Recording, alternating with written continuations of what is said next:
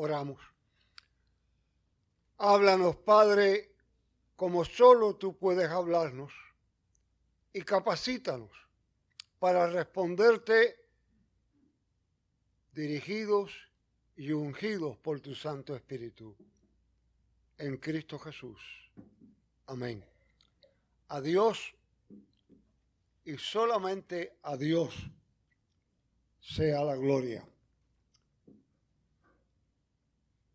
¿Cuántos de los que estamos aquí hemos tenido que cambiar estilos de cosas y de formas?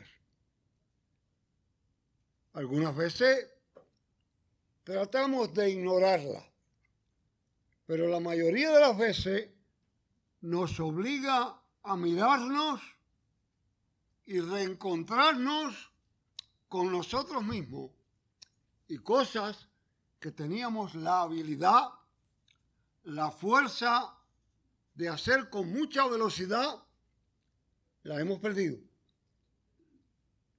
Y necesitamos fuerza, necesitamos reinventarnos, necesitamos nueva energía.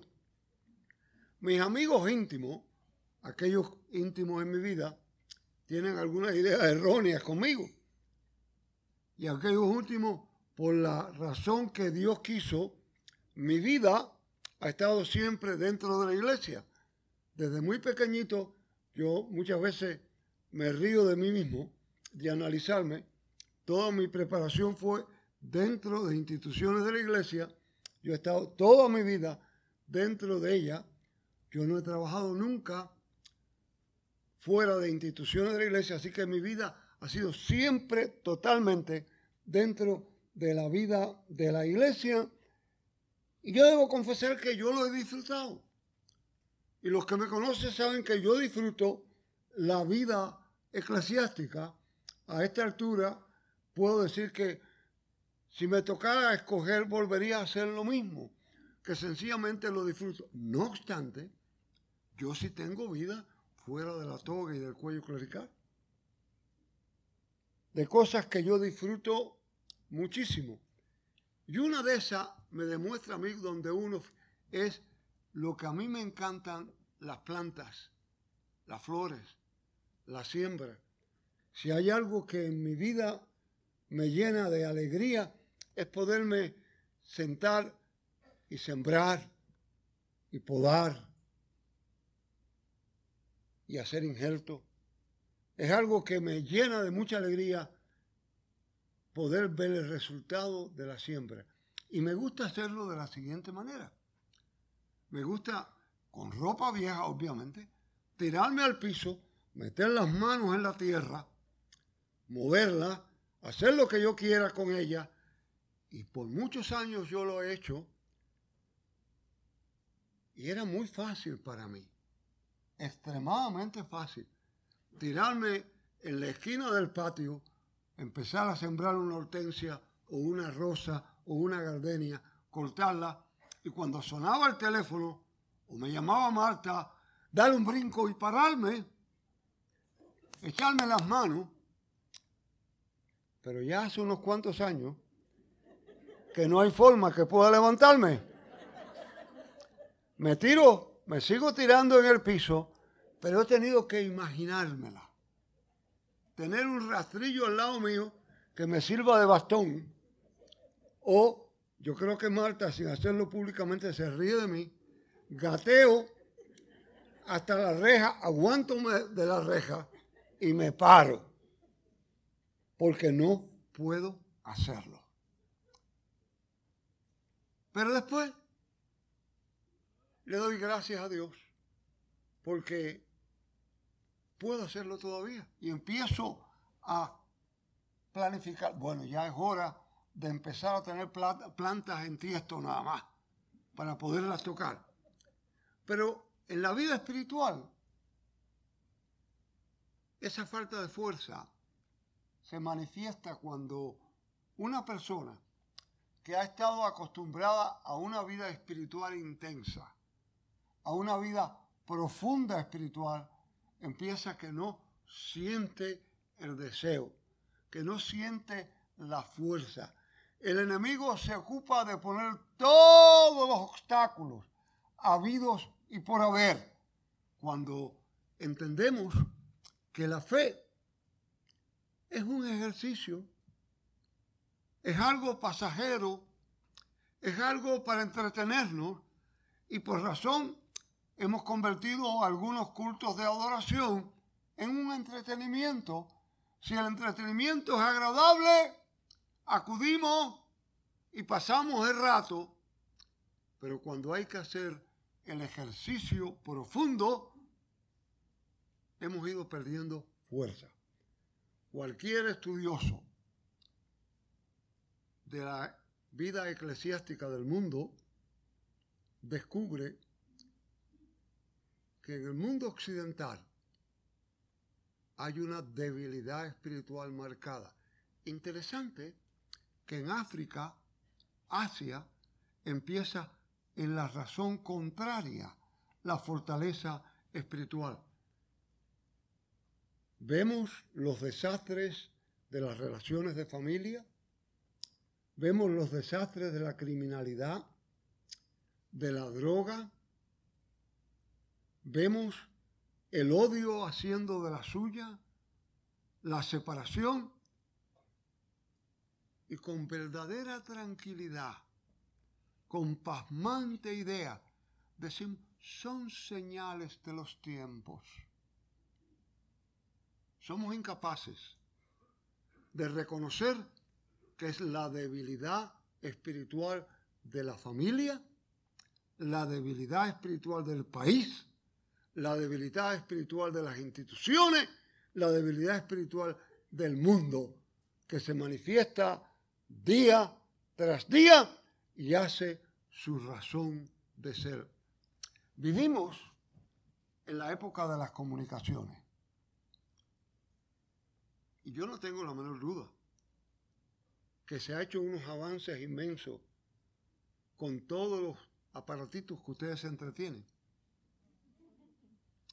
Pero ustedes saben algo. Cualquier estudioso, y en estos días que yo participo mucho en graduaciones, yo hago preguntas a miembros de facultad para ilustrarme yo mismo. Ustedes saben que las comunicaciones están casi en cero. La gente no se comunica. ¿Cuándo fue la última vez que usted tuvo una conversación profunda con su hijo o con su nieto? No, no, no, no. Yo no estoy hablando del último texto que le mandó. ¿Cuándo fue la última conversación que usted tuvo con esa otra persona? ¿Cuándo fue la última vez que usted conversó sobre su vida espiritual con un hermano de la iglesia? ¿Cuándo fue la última vez que usted realmente se abrió a conversar las necesidades? Sin duda que Pentecostés, el Espíritu Santo, es el campeón de las comunicaciones. Las comunicaciones ocurren maravillosamente en la presencia del Espíritu Santo y lo tenemos frente a nosotros. Es el comunicador por excelencia. ¿Cuánto necesitamos? Comunicar y comunicarnos. ¿Qué es esto de esta fiesta de Pentecostés? ¿Qué es esto? Ustedes me han escuchado y vuelvo a repetir que habían tres grandes fiestas en el pueblo judío. De hecho, hay tres grandes fiestas en el pueblo judío. La fiesta de los tabernáculos, donde todavía si usted viviera en Brooklyn, aún a esta altura puede verlo, construyen su cabañita afuera para demostrar su, su dependencia del cuidado de Dios y pasan la noche allí. La fiesta del tabernáculo, la Pascua, que es la liberación y Pentecostés. De estas tres fiestas eran obligatorias de todos los judíos que vivían a 30 kilómetros de la ciudad de Jerusalén. Así que en esta fiesta se llenaba la ciudad sobremanera. las dos más populares, las dos más conocidas, donde más gente iba, era Pascua y Pentecostés. Pentecostés caía en la época mejor del año, en la época más agradable. Por consiguiente, era la época donde más gente había en la ciudad de Jerusalén. Jerusalén tenía mucha gente que servían a otros. Y una de las reglas de Pentecostés, una de las obligaciones, es que en ese día nadie podía servir a otra persona. Si usted tenía 10 empleados, tenía que dejarlo libre. Si usted tenía quien le cocinara, tenía que dejarlo libre. Si usted tenía quien le limpiara, tenía que dejarlo libre. Ese día, todos estaban libres. Por consiguiente, ese era el día que más gente habían en la ciudad de Jerusalén. Todos estaban libres. Era llamada la fiesta de la semana o del quinquagésimo. Era la celebración. Y tenía dos avenidas de, de celebración. Una era la celebración de la entrega de la ley en el monte Sinaí, y ese era un aspecto histórico, o es un aspecto histórico, y era la celebración también de la terminación de la cosecha, la fiesta de las cosechas. En Pascua, en la fiesta de la Pascua, en la sinagoga, en el templo, traían un cesto grande de cebada y era la celebración de ese día. En Pentecostés traían dos panes grandes de cebada y lo presentaban en la mesa de la propiciación como celebración, como celebración de la conclusión de la cosecha. Si usted es lo suficientemente curioso, usted va a encontrar que en el pasaje que Carlos leyó y a continuación aparece el primer culto cristiano. Ahí aparece la primera celebración cristiana. Pedro en el púlpito, todo lo demás. ¿Qué características tenía el servicio cristiano? ¿Qué características hay en este primer servicio de adoración netamente cristiano? Antes de esto, todos eran de tradición judía y en la celebración judía. Aquí empieza una celebración meramente cristiana. ¿Qué elementos tenía? Habían cuatro cosas que tenían que suceder. Cuatro cosas que la iglesia original, la iglesia primitiva, cuidaba y nosotros, tú y yo, debiéramos cuidar. Una, cuando se adoraba, debía haber querigma. Tenía que haber querigma. ¿Qué es querigma? Querigma no es nada más que un heraldo o un vocero, un proclamador. El servicio tenía que proclamar las grandes verdades del Antiguo Testamento. Tenía que proclamar las grandes enseñanzas que habían en el Antiguo Testamento.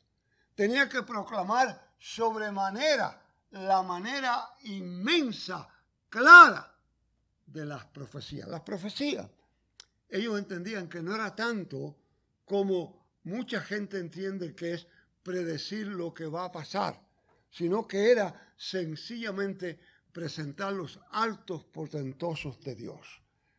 El que ocupaba el púlpito tenía que usar el querigma, tenía que ser vocero de los grandes actos de Dios. Tenía que haber didalgé. Ese segundo punto era básico. Tenía que haber didalgé. ¿Y qué era didalgé?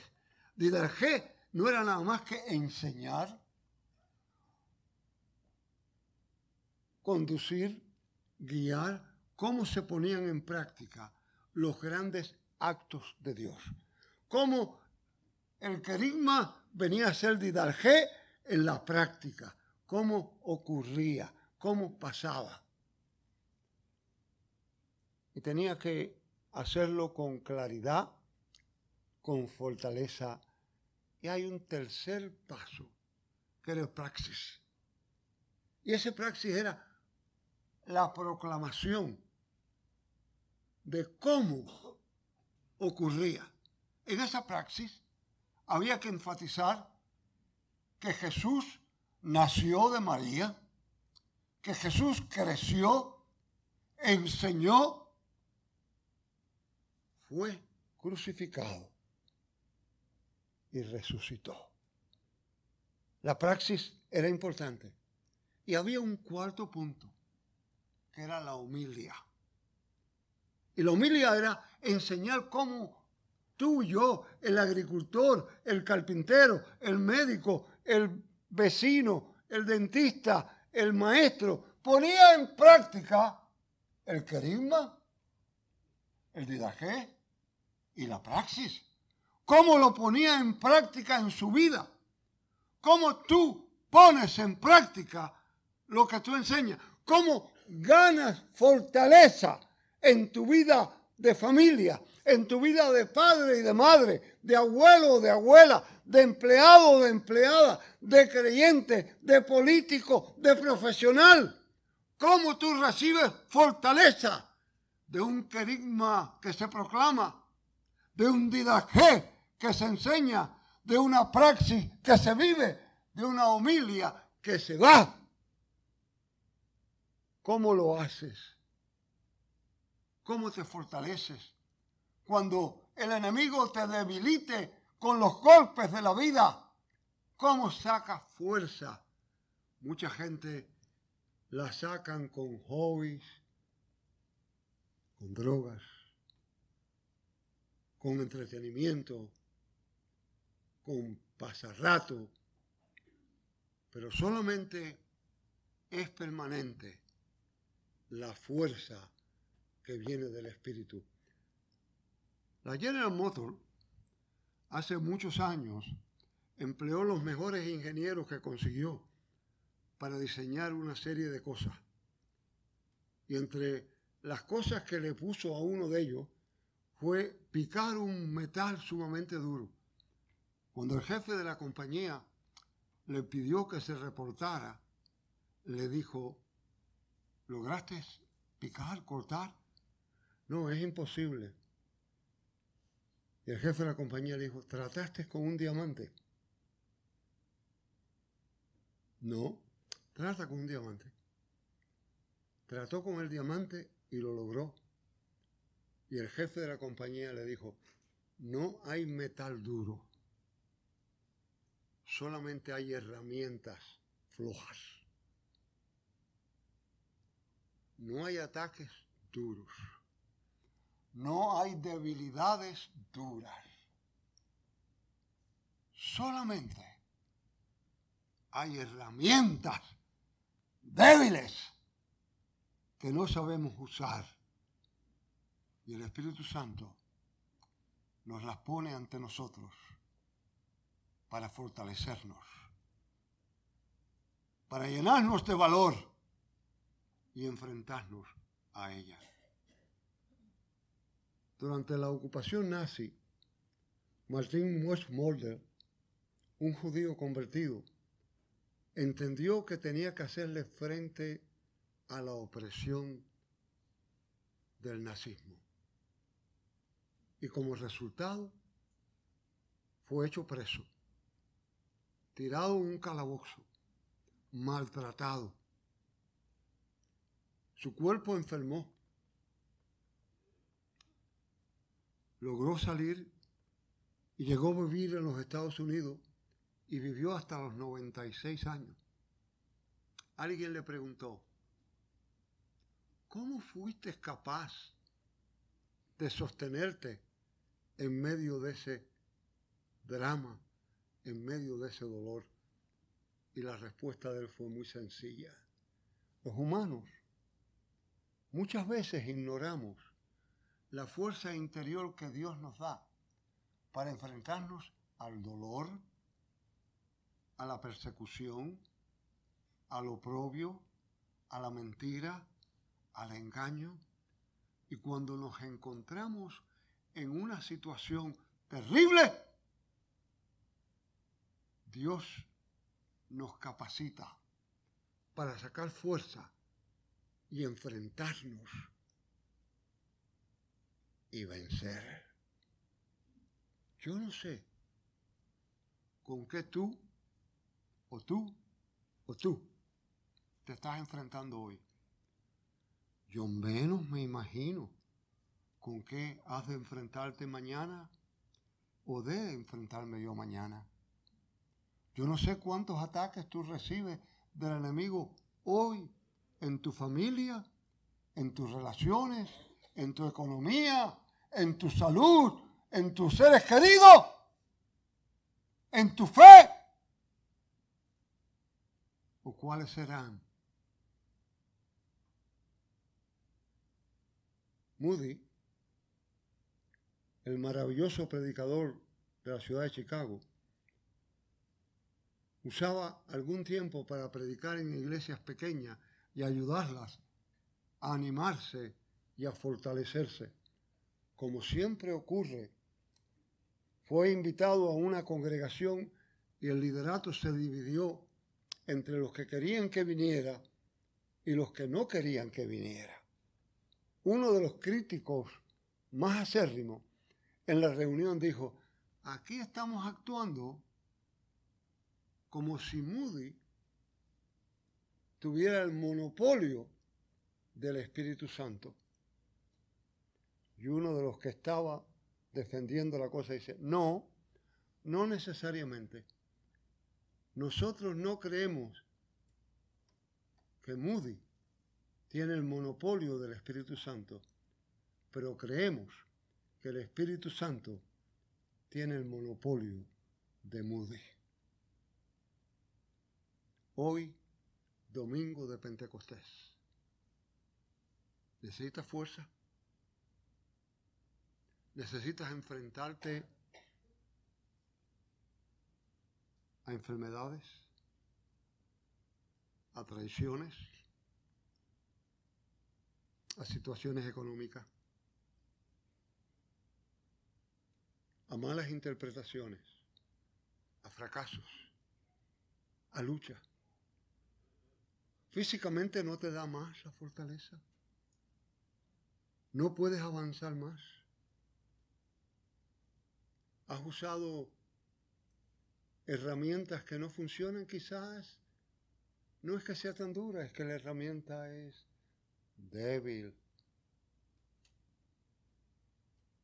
Has pensado en que tú puedes resolverlo por ti solo, porque tú eres valiente y fuerte piensa que el monopolio lo tiene el Señor en toda su razón. Puedes hacer un análisis del carisma que tú has recibido por años, del didaje que te han explicado, del praxis que has visto, de la humilia que tienes que vivir.